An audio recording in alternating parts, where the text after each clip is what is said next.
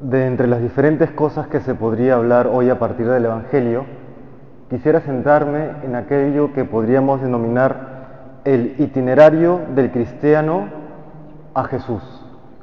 Y digo del cristiano, no de cualquier persona, porque quisiera centrarme ya en la persona que cree en Cristo, aunque sabemos que hay que estar íntimamente unidos a Jesucristo, íntimamente unidos a Él.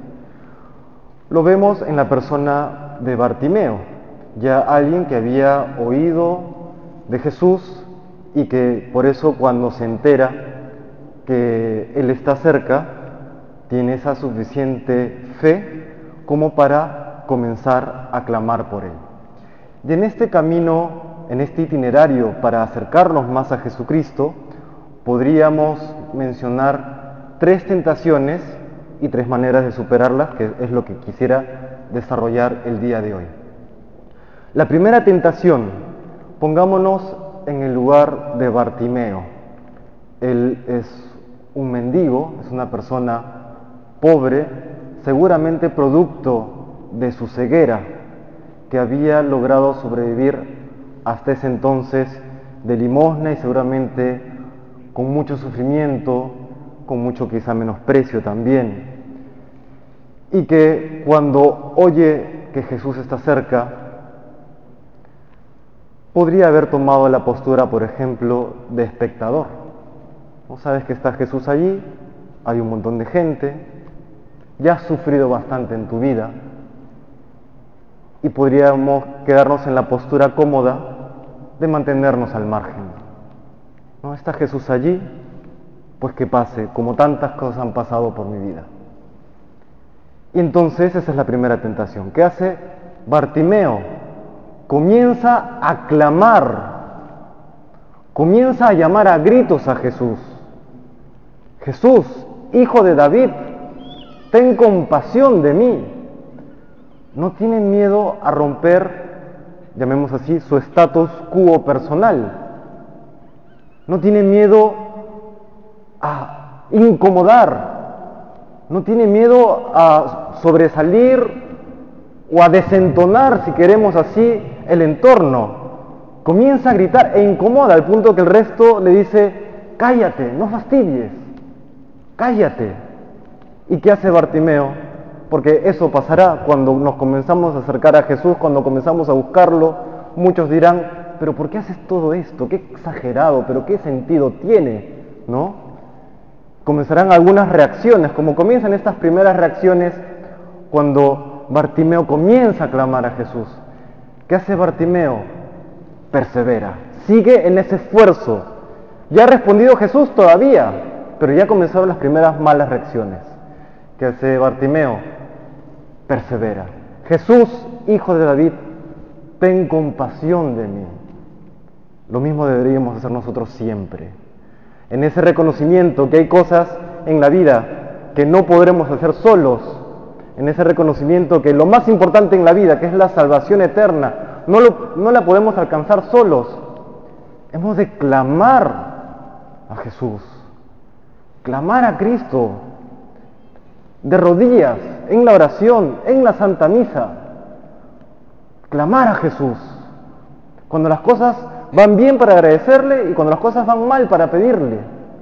Clamar siempre al Señor, aunque desentonemos, aunque el resto nos diga, cállate que no tiene sentido. Clamar a Jesús.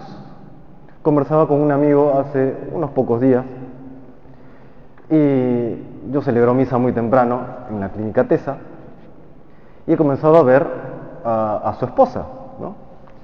Y me dice, oye, me da gusto ver a tu esposa todos los días en la, misa, ¿no? Él, él, él, viene por la noche acá en el santuario y me dice, sí, ¿sabe por qué, padre? Es que nos hemos dado cuenta que sin vitaminas no podemos, ¿no? Así como en el ámbito físico, si no tomas vitaminas no jalas, pues también en el ámbito espiritual, sin misa diaria, la verdad que no la hacemos. Eso es clamar al Señor. Clamar al Señor, de corazón. Eso es lo que hace primero Bartimeo.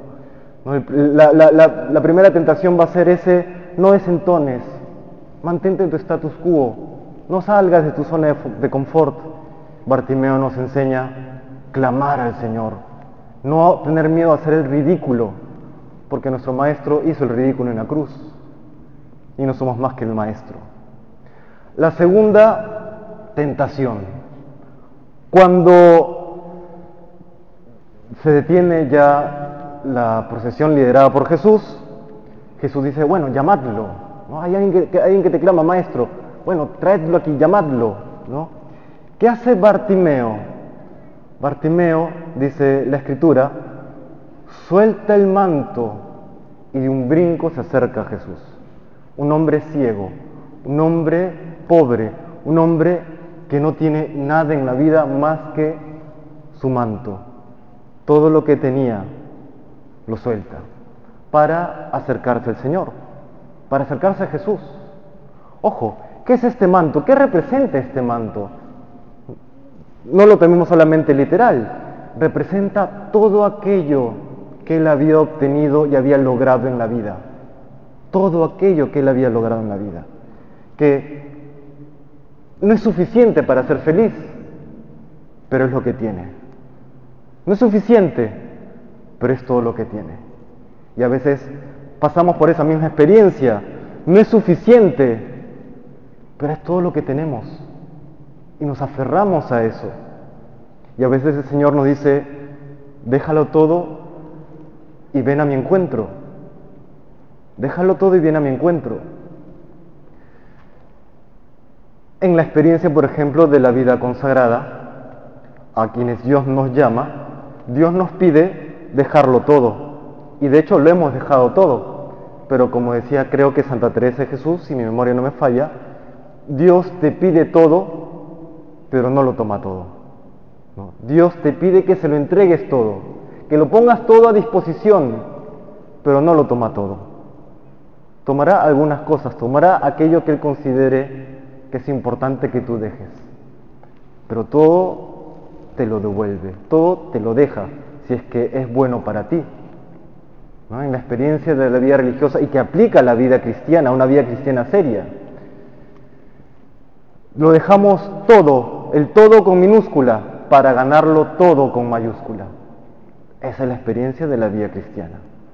Lo dejamos todo, dejamos nuestro manto, dejamos aquello que es insuficiente para ganarlo aquel que puede colmar el alma entera. Ese también una segunda tentación, aferrarnos a ese manto. Ese manto, nuevamente repito, que es insuficiente, pero que es lo único que tenemos, es lo que hemos hecho en la vida. Pero a veces el Señor nos dice, suéltalo para venir a mi encuentro. Y la tercera tentación que encontramos o que podríamos detectar en esta experiencia de encuentro de Bartimeo con el Señor, ¿no? Él eh, ya se encuentra pues en este salir a Jesús y Jesús le dice, ¿qué quieres que haga por ti? Parece una pregunta obvia, parece una pregunta evidente, pero fíjense que la verdad que no lo es. No lo es. Bartimeo, ¿qué cosa era? Ciego. Y Bartimeo le pide, Señor, que pueda ver. Jesucristo en otro momento del Evangelio dice que qué pasaría si un ciego guía a otro ciego, los dos caen en el hoyo. ¿Por qué? Porque no hay peor ciego que el que no quiere ver. Es decir, hay ciegos que no saben que lo son. Hay ciegos que no saben que lo son. No está hablando acá ya el Señor en un término físico, está hablando en un término, por ejemplo, moral, en que a veces la soberbia nos enseguece. ¿no? La soberbia o los otros pecados o los vicios no nos dejan ver con claridad. Por eso, qué importante también este mensaje de Bartimeo. Señor, que pueda ver, porque reconoce lo que Él necesita para estar más cerca de Dios, para estar más cerca de Jesús. Recordemos que una de las imágenes del cielo, ¿cuál es? La visión de Dios la visión beatífica de Dios. Es decir, en, el, en, el, contexto inmediato del Evangelio es la visión física. En la interpretación ya última, digamos, espiritual, cristológica, es, Señor, que pueda ver, que pueda salvarme, que pueda llegar al cielo. Eso es lo que le pide Bartimeo y hemos de pedirle nosotros, Porque Bartimeo, ¿qué le pudo pedir?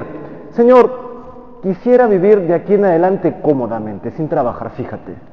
¿no? Quisiera tener Netflix ilimitado, wifi ilimitado, una buena cama y Rappi que me lleve, que me traiga comida todos los días gratis. ¿no? Y ya está. Maestro, tú lo puedes todo, ¿por qué no lo haces? Pudo haber hecho eso Bartimeo. ¿Qué le pide Bartimeo? Señor, que pueda ver. ¿Para qué? Para que pueda seguir con su vida, para que pueda hacer lo que le toca, para que pueda esforzarse y salir adelante, llegar a esa visión beatífica. ¿Qué le tenemos que pedir al Señor? ¿Cuál es nuestra ceguera? ¿Qué hemos de pedirle? ¿Comodidades? No está mal, pero en la medida que esa comodidad te ayude a hacer el bien. Pero estamos en una, lamentablemente, cultura del confort. Y como decía San Juan Pablo II, Dios no nos hizo para el confort, nos hizo para la grandeza. Y la grandeza es la santidad. El padre Pío de Pedrechina tenía una capacidad excepcional. Entre otras cosas, bueno, muchas capacidades excepcionales, pero entre ellas una especie de sufrimiento vicario. Es decir, cuando una persona estaba padeciendo algún mal, él decía al Señor, Señor, transfiéreme su dolor, transfiéreme su dolor. Y cuentan muchos relatos como efectivamente la persona de pronto se sanaba y el Padre Pío se enfermaba o tenía dolores de justo aquello que la persona había padecido antes. Y el Padre Pío en alguna confidencia con un hermano suyo le decía, todos me piden que les quite su cruz, nadie me pide que le ayude a cargarla. Quizás estamos cayendo en eso también. Nadie se salva sin la cruz. El camino al, al, cielo es por la cruz. Y por eso Bartimeo nos recuerda eso. Señor, que vea, que tenga la capacidad de enfrentar lo que me toca en mi vida. No es que me quite las pruebas, no es que me quite las dificultades, pero dame lo que necesito para salir adelante. Lo mismo podríamos expresar en las palabras del Padre Pío. Señor, no me quites esta cruz, porque yo sé que esta cruz es querida por ti, pero ayúdame a cargarla, que solo no puedo. Esos, hermanos, son las tres tentaciones que podríamos experimentar también en este itinerario de la vida cristiana para acercarnos más al Señor. No, la primera es querer estar en nuestra zona de confort, ser espectadores, quedarnos al margen de Cristo, aunque lo tenemos cerca, pero no tan cerca, ¿no? Cerca, pero no tan cerca. No, hay que estar ahí en esa intimidad con el Señor. La segunda lección que nos da, que nos da Bartimeo, habrá que dejarlo todo para ganarlo el todo. Habrá que dejarlo todo, lo que te pide el Señor, déjalo todo para ganarlo el todo. Y lo tercero, pidámosle correctamente, no que nos quite las pruebas, sino que nos ayude a cargarlas, porque en esas pruebas, en esas cruces, está el camino y, se construye ese camino a la vida eterna. Pues se lo pedimos al Señor unos segundos en silencio con sencillez de corazón.